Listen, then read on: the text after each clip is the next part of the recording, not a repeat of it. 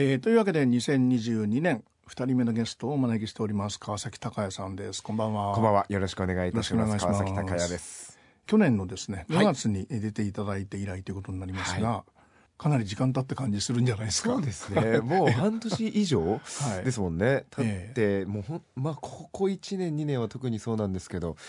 いろんなところで歌わせていただいたりとか、はい、こうメディアだったりとかバラエティーとかにもチャレンジさせてもらったりとかしたので、はい、もう本当あっという間の半年っていう感覚が強いですね、はい。うん、特に2021年はそういうものがこう全部まあ凝縮された1年になった感じでしたもんね。そうですね。もうなんかもう楽しい一年でしたよ。楽しい一年でした。もうなんかあんまり客観視去年できてなくて、はいはいはい、そのもう本当いただいたお仕事だったりとかオファーいただいたものをもうがむしゃらにガーってやっていった2021って感じですね。楽しみながら。そうですね。なのではい、うん、でもチャレンジしてるって感じもやっぱりどっかにあったんですか？ありますね。それこそバラエティーとかはあんまりもちろん僕は出たことなかったのでその芸人さんだったりとかタレントさんとのこう絡みみたいなトークみたいなところで言うと、やっぱり音楽番組とはやっぱりテンポ感も違えば、その話の流れも違うので、そこはすごいチャレンジングではありましたね。そういうこう経験をあこれはじゃあ次にこんなふうに生きるなとかあこれがあったら次こういうことやってみようみたいなところまではまだいけてない。あでも、ええ、僕もともと芸人さんがすごく好きで。あそうなんだ。もう僕はお笑いが好きすぎて芸人さんにはなれないって思った タイプなんですよ。あなるほどね、はい。えもうもともとダウンタウンさんがもうすごい好きで,、はいはいはい、でそこからそれこそラジオとかも聞いたりとかもう人生の教科書と言っても過言ではないんですけど、はい、それこそその芸人さんと現場が一緒だった時とかだとその、瞬発力みたいなものがやっぱりすごくって台本にない。ことで繰り広げられるあのテンポ感っていうのはやっぱり僕にはまだまだできないなと思うし、はい。えーね、そういうのをやっぱ聞いてると、それこそライブの MC とかでこう何か困った時にパパって何かを言えたりとかするのはなんか一つ僕のスキルとしてはついたのかなとは思いますね。あなるほどね、はい、ああの去年の、えー、12月にですね東京のフィーリックホールというところでコンサートがあってですね、なんかもう自信が随分こう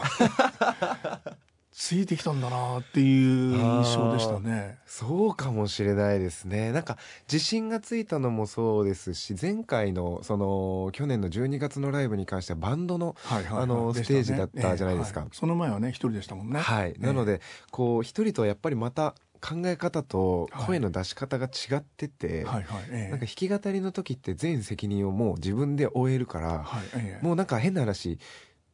例えばじゃあもう間違えたら僕のせいなんでい。いんですけど、はい、バンドってなると僕がちょっとでもなんか変な感じになるとバンドの皆さんにも影響が出たりとか逆もしかりなんですけどそこはなんかちょっと一つこう気合の入り方のスイッチがまた違くてなるほどね。なのでなんか実力以上の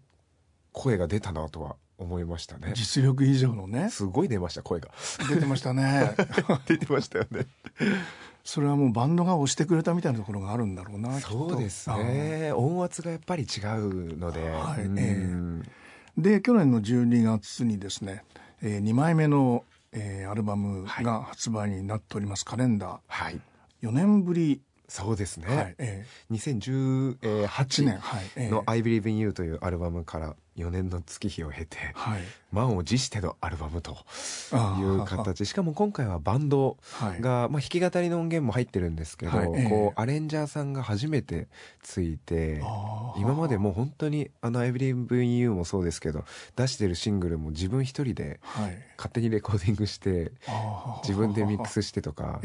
仲間に頼むこともあったんですけど、今回は初のメジャーオリジナルということでワーナーさんとあの一緒にいろいろ考えながら、アレンジャーさんがついてという形だったので、ええ、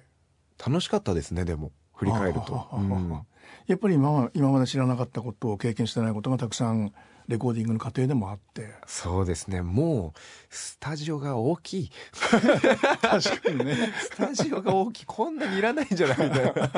スタジオでやらせていただいて、ええ、今までもこじんまりとした、ちっちゃいところで僕一人で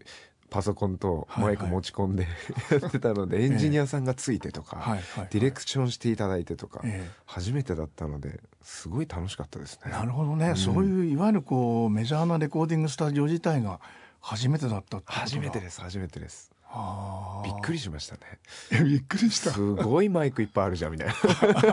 えこれ何でもいいの使ってみたいな。へえ。うん、やっぱその中でこう自分で好きなマイクとか選んだりしたんですか？そうですね。毎回3本ぐらいマイク立てていただいて、えで全部歌ってみて、はい、それをこうモニター聞きながら、あこの曲はちょっとこういうふうになんかちょっとパンチがあった方がいいんじゃないかとか、はい、ちょっと高めのあの広域が出るやつがいいんじゃないかみたいなのを、なんかあのエンジニアさんとアレンジャーさんと一緒に相談しながら。なんかもうわちゃわちゃわちゃわちゃ楽しくレコーディングできました。なるほどね。もうそれはもうあの初めてでしたっていうようなことよりもこうもっとその先を自分で楽しめたっていう感じになってるんじゃないですか？そうかもしれないですね。もともと一人でレコーディングしてたっていうのもあってある程度はその流れだったりとか自分なりのやり方っていうのがあったんですけど、そこをまたそのメジャーの皆さんと一緒にやることであこれで正しかったんだっていうのもあったりとか、あこういうやり方もあるんだとか、はい、いろんな発見があって、え誰かに何かを見ていてもらったことがないので レコーディングを。確かにね。なのであ合ってたんだ俺のやり方みたいな。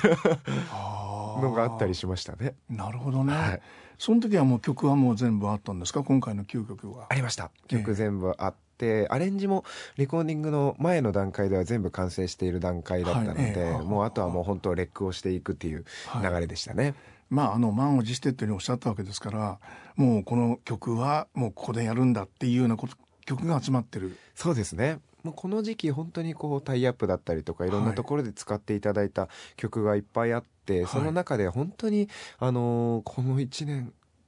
駆け抜けてきたなって去年は思って。でそういうなんかやっぱりメジャーさんもそうですけど新しい出会いみたいなものがすごくたくさんあったんですよね、はい、番組も、あの人もそうなんですけど、はい、その中でどうやって恩返ししようって思った時にもちろんライブステージで恩返しするのはもちろんそうなんですけどこの1枚のアルバムとしてなんか表現したいなと思ってこれまでの川崎隆也の全てを表現できる1枚にしたいっていう思いが強くて。なのでバンドもあったりアコギがあったりとかいろんなアレンジがあったりとか、はい、っていうアルバムになりましたね。あなるほどね、はい、あの前作のまあ「I Believe in You」の時にあったものもあればそれ以降の曲って両方あるんですかね？あえっ、ー、と「I Believe in You」の頃の曲は全部なくて実は、はい今回のアルバムは全部新曲ですね。お新曲未発表のやつだけのアルバムになってます。この4年間の曲っていうことなのそうですね。はい。まあ前作は全曲ラブソングだったまあ、今回はメッセージソングの方にこうちょっと寄ってるなって印象もあったんですが、はい、1曲目のカレンダーはもうラブソングそのものでしたね。そうですね。なんか僕が書きたいこととか伝えたい本当に大層なことではなくて何でもない日々とかきっと皆さんも過ごしているであろう日常の中に幸せってあるよねっていうのをこう、はいモットーとしてというかコンセプトとして僕の中ではなんとなく持ってて、そういうのをやっぱりこのアルバム「集大成」というアルバムでのリード曲はなんかそういう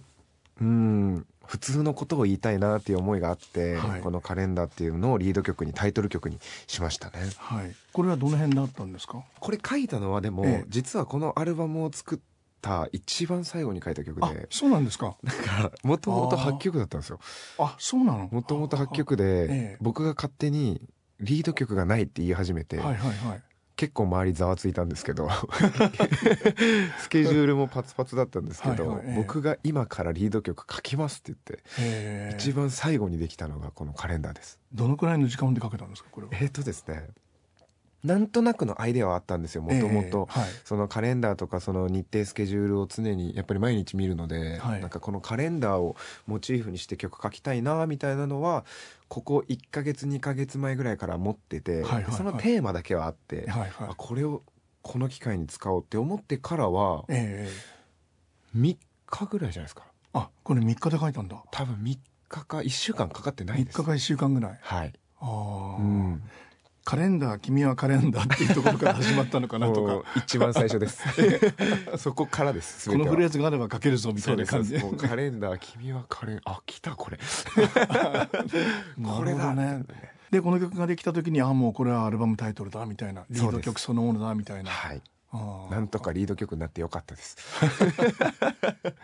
で、まあ、前作はその、まあ、奥様がねやっぱりモチーフになってて、はい、こう前作そういう、まあ、誰に向けたみたいなものがあってのアルバムだったんでしょうけど、はい、カレンダーはこれはまあ、そうやってこう3日でお書きになった時には奥様っていう存在は頭にあったんですありましたね。このカレンダーもそれこそ「魔法の絨毯」と同じ時系列の時の歌ではあるんですよ、はい、本当にこう会えない時間が続く中それでもお互いを思い合うこう尊さだったりとか、はい、なんかお互いのことを思ってカレンダーを見ながら日付に丸つけたりみたいな、はい、まだ一緒に住んでない時の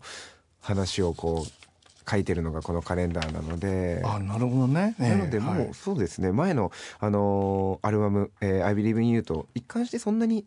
こう誰に向けてっていうのはあまり変わってなくて、はいはいはい、奥さんだったりとか仲間たちだったりとか本当に割と一人の人に向けてそこにフォーカスした曲ではありますねこのアルバムも。なるほどね、はい、でそういう中に「僕と僕」ってですね、はい、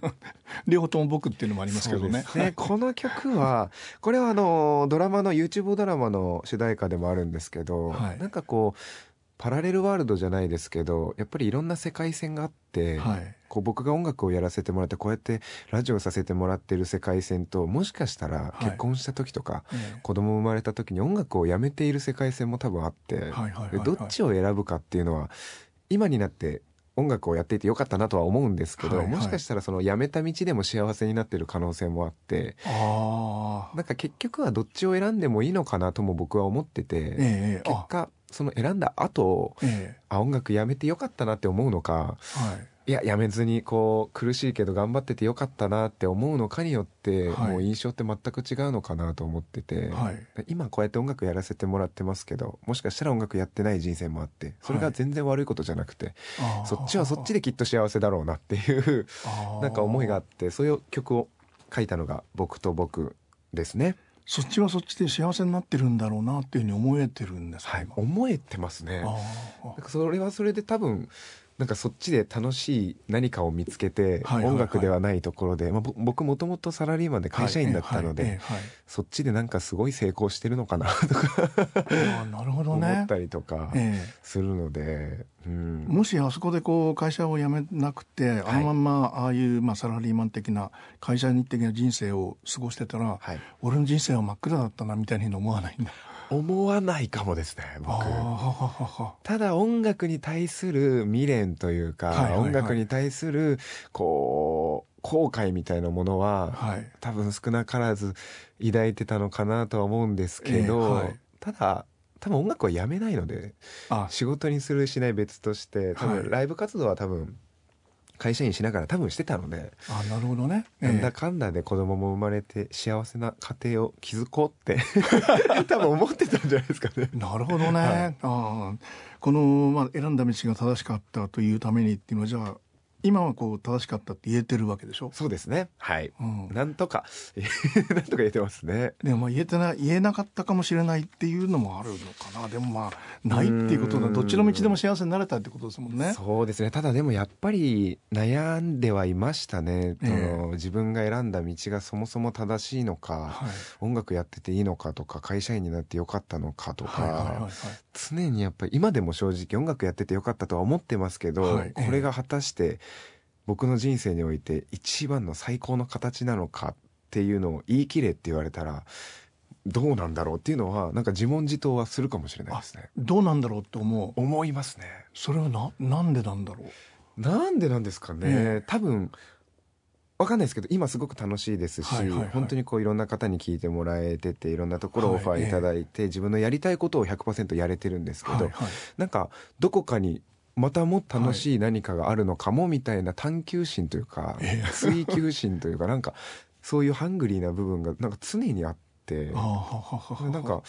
違う道だったらどうなったんだろうとかは、えー、なんか常日頃思っちゃうかもしれないですね。それはこう音楽以外の何かっていうことでもあるの？あありますあります。ああるんだ。それこそもう僕芸人さんがねあそうかさっき言ってたね。好きなんで、ね、もし僕がお笑い芸人さんにもしも仮になってたら、えー M1 出てたのかなとか 挑戦してたのかなとか。50歳になって出るかもしれない、出るかもしれないですよね。優勝して嬉し涙を流してる可能性あるなとか。なるほどね、はい、でもこの、まあ、僕と僕の後にですね「YourSong」これはあの僕ではなくてあなたなわけですもんね。そうですね、ええ、この曲はなんか高校の頃の思いみたいなものを忘れたくないなと思ってて、というのもその高校生の頃って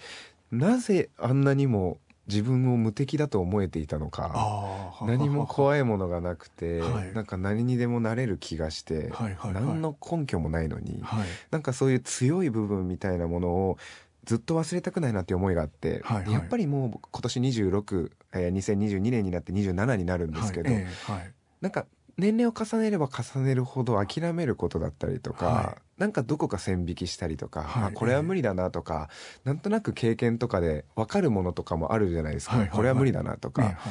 はい、そういうものをいかに少なくするかみたいなものをちょっと考えていてなんか年齢で何かを諦めたくないですし、えー、結婚してまたさらに僕は自由になったし、はい、子供が生まれてさらに僕は自由になったし、ね、ステージと言ってましたもんね。そうなんですよ。だからええー、と思いましたもんねええー、って言うんですけど。えー、そこまで言えるんだと思ったですね、はい、もちろん家族の支えが一番、はい。えー、あの大きいのでもう好きなようにやりたいようにやりなよって言ってくれる奥さんだったりとか、はいはいはい、子供にそういう背中見せたいなっていう思いだったりとかで、こう常に原動力になるんですけどそういったものをこうまた来年また5年後また10年後も思い続けたいなっていう思いを込めたこの「ヤングソング」っていう曲になってますね。高校の頃のその無敵感っていうのは今何だったと思います？なんでしょうね。多分、ええ、あの冷静になって考えてみると、はい、人間関係とかそれこそお金とか、はい、あのそういうことを考えずにただ毎日楽しくて、友達と笑い合ってみたいなところ、はい、大人になればなるほどお金というものが絡んできたりとか、はい、お仕事とか、ビジネスとか、人間関係のリレーションシップみたいなところをどんどん意識してしまうと、なんかこの人信用できないなとか、なんかどうしても出てきちゃう気がしてて、それをこう学生の頃ってそういうの関係なく、あなんかこいつ面白いなとか、あなんか一緒にいて楽しいなとかで、友達関係になれるっていうのはすごくいいことだったなとは思いますね。なるほどね。その無敵感の中にこう奥様っていうのは入ってるんですか？あ入ってます入ってるんだ。僕が高校1年生の頃の3年生なので、高校が同じだったので、やっぱり高校1年生の時に見る高校3年生ってすごい大人に見えるんですよね。でこれはあのまああのネットで見てたら2人ともかなりやんちゃだったっていう。そうなんですよね、はい、なんかやんちゃというか、まあ、栃木の田舎の高校で、はい、結構やんちゃな高校ではあったんですよ、はい、奥さん髪の毛レインボーに染めてましたよ。あそうなんだ。高校生の頃。へえ、はい、え高橋さんは僕はでも夏休みはピンクになってましたね髪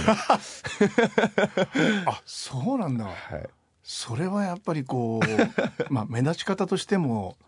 強く引き合うものがあるでしょうね。あったかもしれないですね。することなかったですからね。えー、ああ、なるほどね。かっこいいと思ったんだ。かっこいいと思ってましたね。いや、その奥様のその髪の毛の色とかそうですね。なんか、まあ、その、やりたいことをやっている彼女っていう意味では、なんかすごく魅力的だしでしたね。えー、高校の頃から。東京行ってビッグになる私はみたいなことを常に言ってたんですよ奥様が？奥さんが当時？言っててわなんかこの人すごいなって思ってましたし、はいはいはい、高校1年生の頃東京に出て何かを成し遂げるっていう気持ちなかったので確かにね、まあ、なんか、えー、えー、栃木出て東京えー、すごいみたいな。ビッグになるんだみたいな。なんかそういう憧れはちょっと強かったかもしれないですね。なるほどね。栃木のそのコミュニティだけじゃなくて、はいはいはい、その都会というところに出て行って何かをしたいっていう夢がある人はすごく魅力的に感じましたね。あうん、半年に1回連絡取ったかどうかなんですけど、はい。えはい、東京でこういう仕事してるよとか、えー、うわすごいなとか、はい、えー、原宿へえみたいな。原宿で仕事えー、すごいなみたいな。渋谷おおみたいなの聞いてましたね。ねはい。で、まあ、そういうアルバムの前半はですねあの道とか、はい、こう生き方っていうことがテーマになる曲が並んでおりまして、はい、平行世界も先ほどの「僕と僕」とかですねそう、ね。まあ、そういう平行線っていう、はい。こうまあ、同じテーマ、はい、の曲だなと思ったりしたんですが、はい、そうですね。この曲はあの僕と僕と平行世界は一つのドラマの,、あの主題歌なので、テーマはもう全く同じでバラード調とこう、ハイテンポのものをっていうあのオファーがあったので、はいはい、同じテーマで2つの違うこうアレンジの曲っていうので、こう作ってるんで、まあ、言いたいことと伝えたいべき伝えるべきことは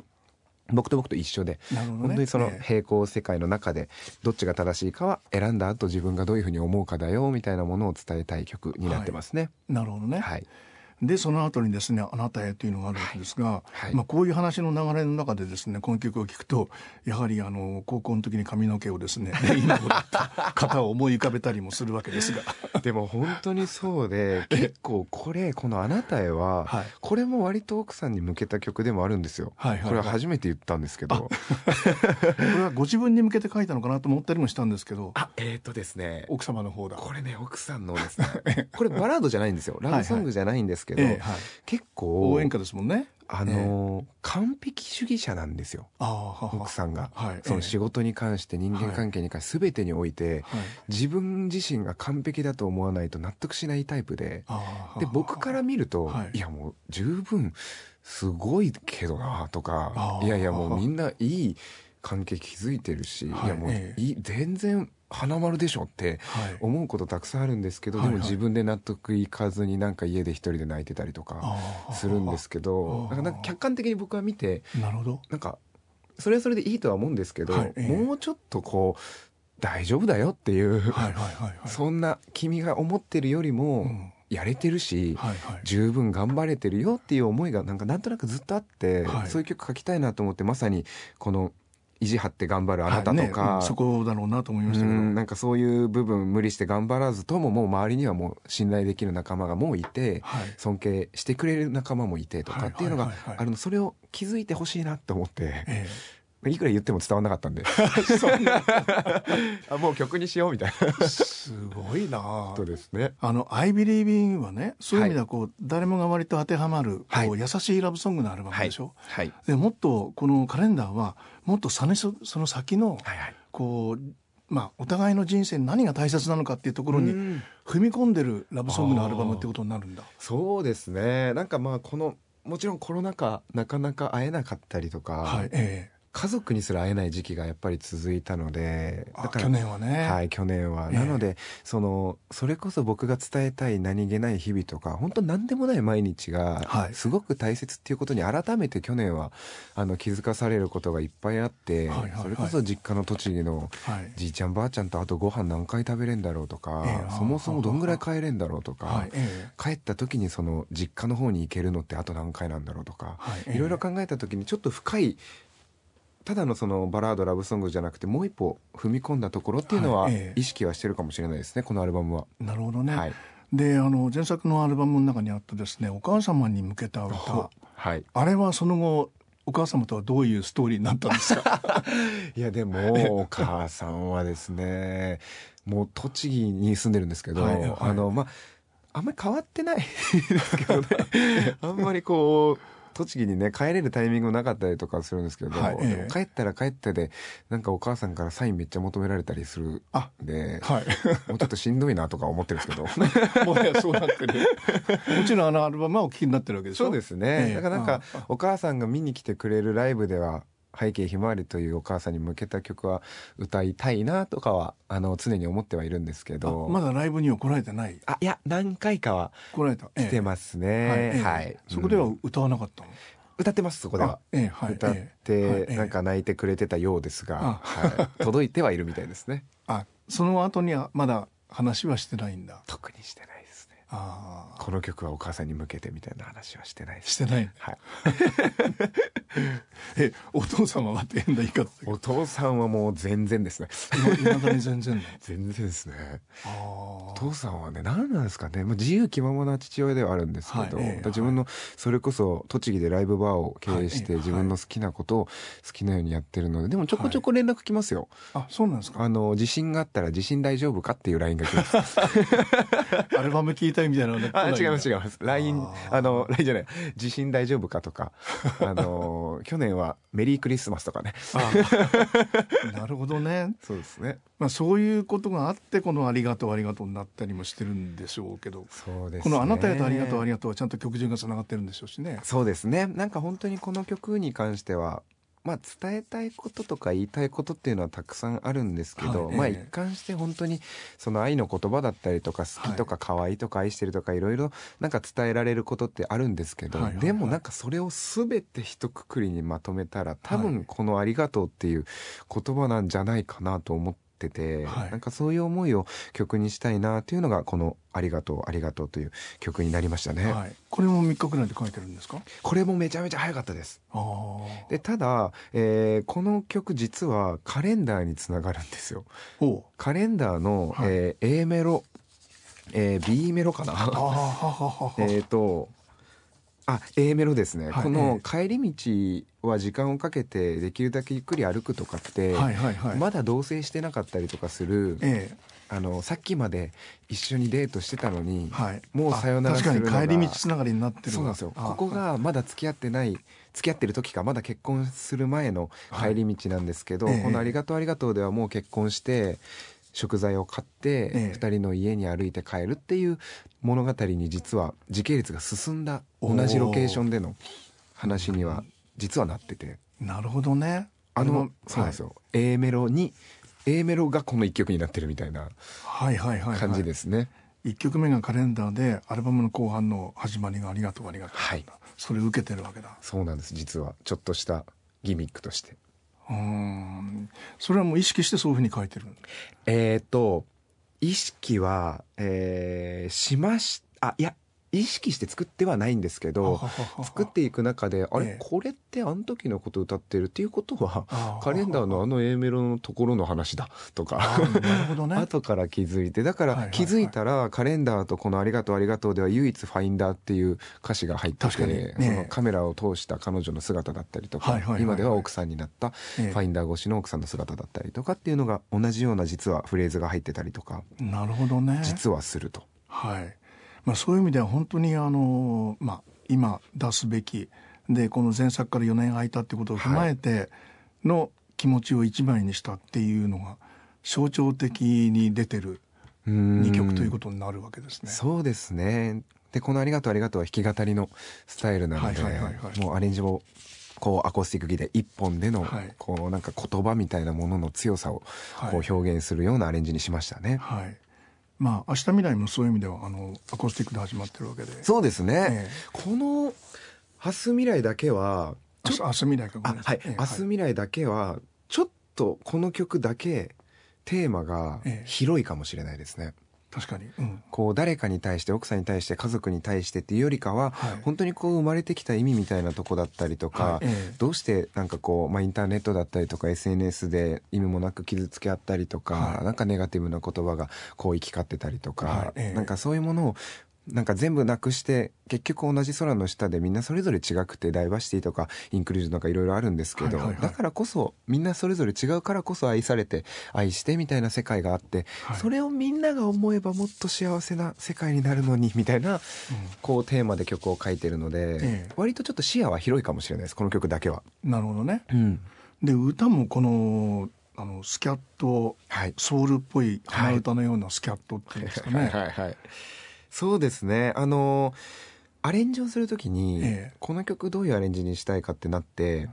割とそのもちろんこれ日本語の曲ではあるんですけど、世界中のみんなが大人も子供も男性も女性もむしろそれも性別も関係なく、いろんな人が手をつないでなんかキャンプファイヤーを囲みながら、みんなで歌える曲にしたいなっていうのを、こうアレンジャーさんと他のメンバーのみんなと一緒に話してたので、割とそのスキャット的要素だったりとかちょっとブラックミュージックでもないんですけどまあ寄ってるね裏裏乗りじゃないけど、ちょっとグルービーなところだったりとかをこう表現はしてますね。みんなで手をつないで歌えるようなちょっとうんゴスペルでは全然ないんですけど、えー、なんかそういうイメージでみんなでこう、はい、一緒にこう最後にこの曲をみんなで歌おうよみたいな思いで書きましたね。なるほどね、はい、まあ、これはあの、まあ、ヒューリックホールのですねライブ見て思ったことではあるんですけど、はい、その歌の,、まあ、あの先週ねこのバンドが押してくれたっておっしゃいましたけどでもその歌に対しての気持ちもかなり随分変わってきたんだろうなと思ったんですよ。うんそうですね。まあ伝えたいその曲の世界観みたいなものは正直あんまり変わってはないんですけど「魔法の絨毯」の時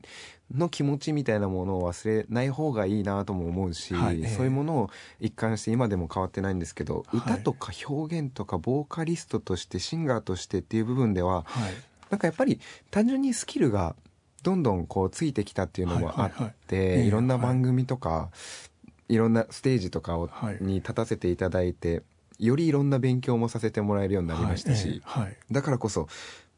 こうライブ全体を通して疲れないように歌おうとかちょっといろいろ考えながら歌えるようにはなったかもしれないですね。なるほどね。もうがむしゃらだったんで。あの武道館のあの松本さんのあ。れはどうでした？いや立派なステージだなと思いましたけど。ありがとうございます。いや物おじ一つせずみたいな。あれは多分過去一番に緊張しました、緊張してた？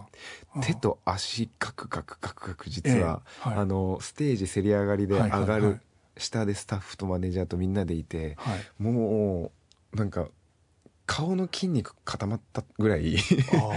緊張してたんですけどでも僕が出るあの直前に亀田誠治さんが、その僕の紹介としてその松本さんのやっぱり思いだったりとか、僕の思いも含めてこう語り継ぐような名曲をこうこの人なら語り継いでいってくれます川崎隆也さんです、っていう紹介を、はい、あれもちろん台本ないので。よく覚えてるね。一言全部。もうね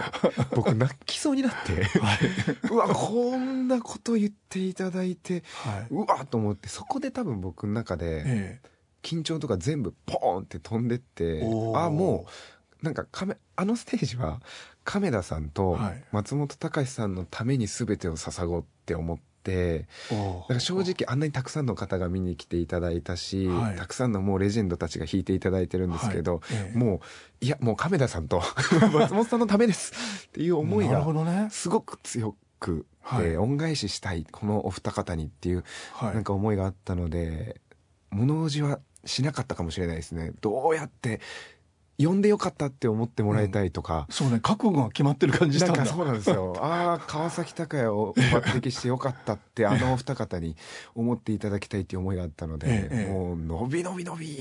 と。なるほどね。ましたね。あでもそういうあの音楽環境っていうのがまああのまあ、お父様がこう、はい、まあ、違う音楽やってたってことになるのかもしれないですけど、はい、でも生まれた時から音楽があったっていう意味では、はい全然音楽に接したことがないままにこうまあ自分が音楽をするようになって こう音楽の道に入ったっていう人とは違う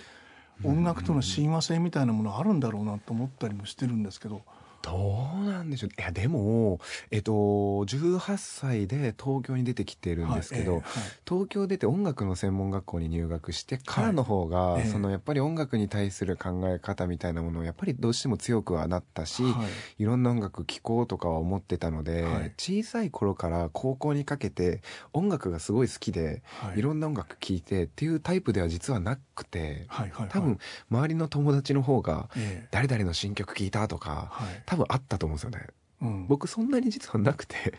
うん、でもそういうの意識しないんだけれども、うん、実は音楽があったんだっていうそういう気づき方？そう。かもしれないですね。確かに家帰ったら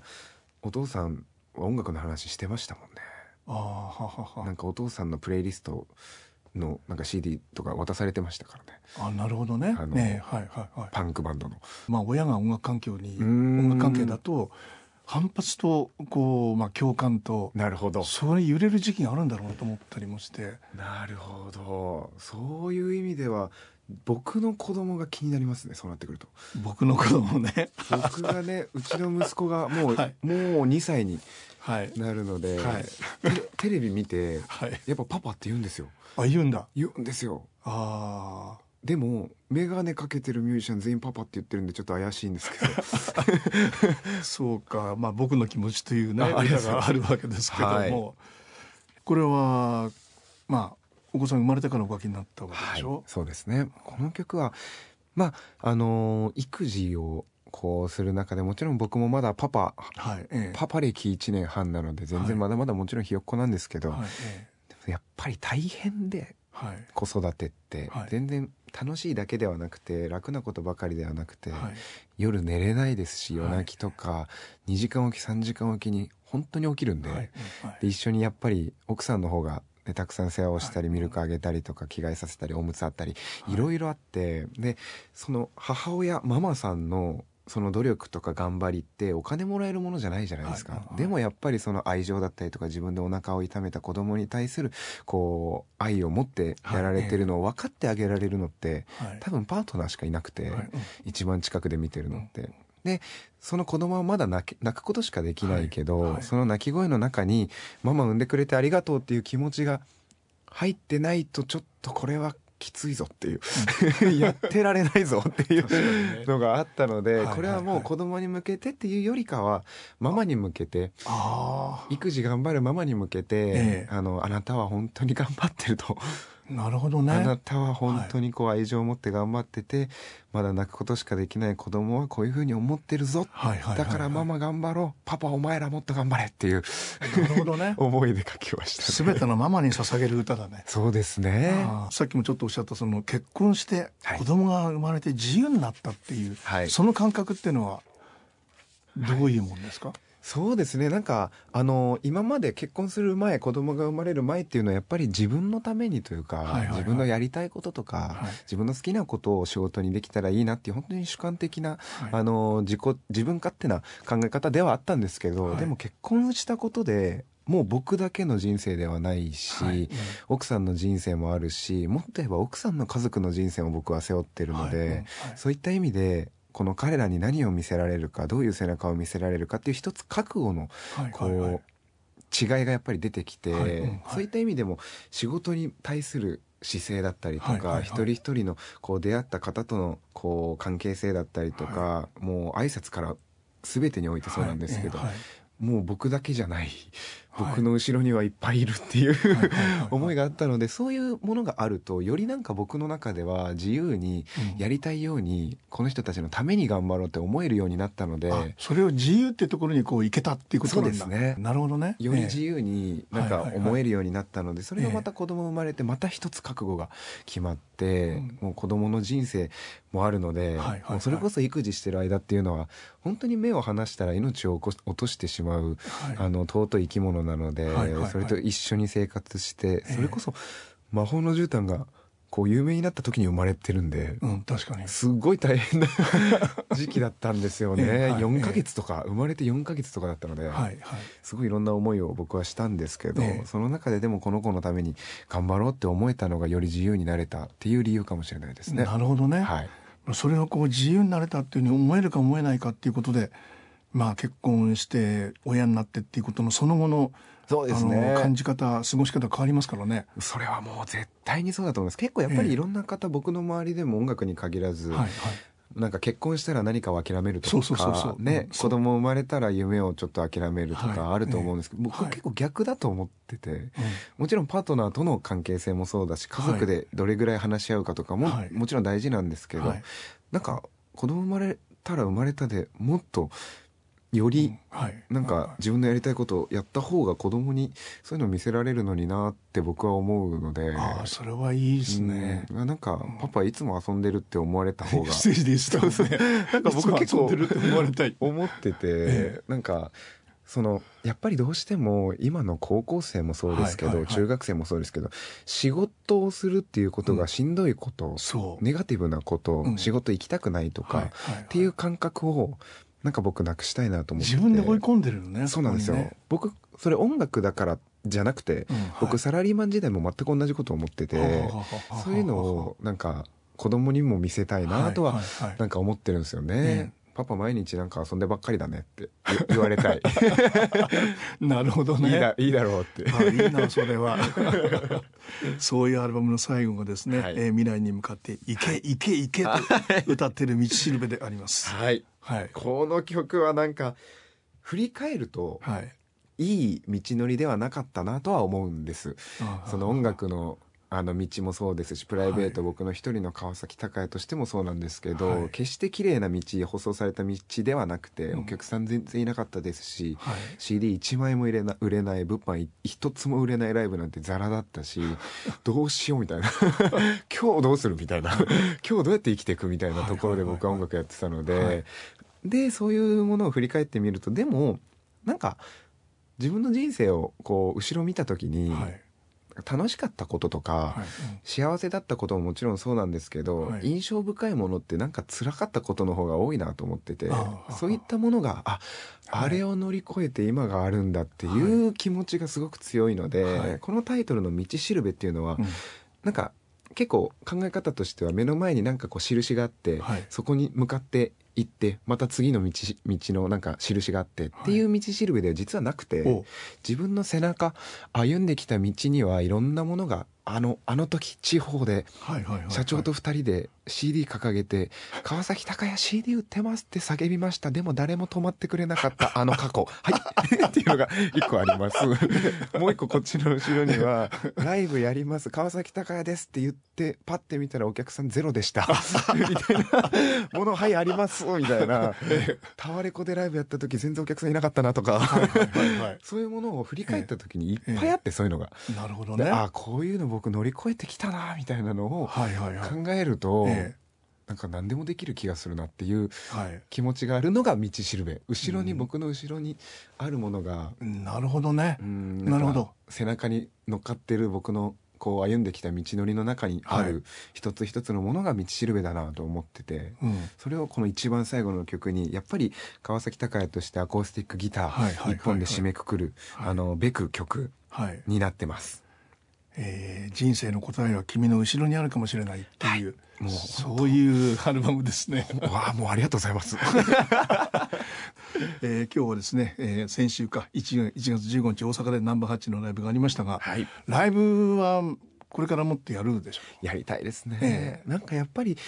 配信がいっぱいそのやるようになったりとか、それこそテレビだったりとか画面を通して皆さんに伝えるっていう部分では少しずつ慣れてきたなと思ってて、最初すごい戸惑いがあって、お客さんの前でしか僕は表現したことなかったので、カメラねスタッフさんカメラマンさんに向けてどうやって気持ちを持っていこうかって思ってたんですけど、はい、でもなんか最近は慣れてきて画面の向こうでこう楽しんでくれてる人たちのことが見えてきたので、楽しめてるんですけど、ただやっぱりステージ上でマイクを通してお客さんの顔と目を見ながらやるのが僕は一番好きだし、はい、なんかそういったものを今年はよりあのたくさんのステージに立ちたいなとは思ってますね。はいあのまあドラマがスタートしてですねそこに新曲が流れてるわけでしょ？はい、はい、そうですね。でまあ前作のあの去年のあのシングルの「アンサー」もですねこのアルバムに入れなかったわけでしょ、はい、入れなかったです。ええ。そうなんですよ。なんか確かになんか結構いろんなところで全部新曲だねって言われて、はい、なんかすごいことするねって言われたんですけど。確かに思えば桜うさぎとか、ええね、アンサーとか入ってないんですよね、全部初出しの曲で9曲まとめて、はい、そんな時間あったんだとか。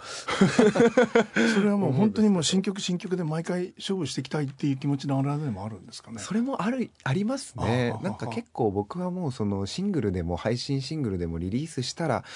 ちょっと言い方あれかもしれないですけども生み出したもの過去のものにはなるので、はい、じゃあその次どういう曲を生み出すかっていう考え方になっちゃうので、はいなんか一度出したものをまたアルバムにして出すっていうのはあんまりなんか僕の中でしっくりこなくってなのでだったら新しいもので全部埋めたいなっていうのがなんかチャレンジングな部分ではあったので、はい、そのドラマの曲も「あの Be, Be Yourself」っていう本当にこう自分らしさっていうテーマで、はい、なんか結局自分も全く分からなくて、川崎隆也らしさって何なんだろうって考えると答えはなくて、はい、でもいつかなんか振り返った時に、うん、きっと見つかるんじゃないかっていう、なんかざっくりとした希望的観測ではあるんですけど、はい、なんかそういう思いを込めたあの結構ポップであの踊りながら聴けるようなアレンジに今回はなってましてなるほど。なのでそういうのも含めて楽しんでもらえればと思います。そういうチャレンジングで楽しい2022年になりそうですね、はい、そうですねどんどんどんどん挑戦、チャレンジャーでいたいなと思います。ありがとうございました。はい、ありがとうございました。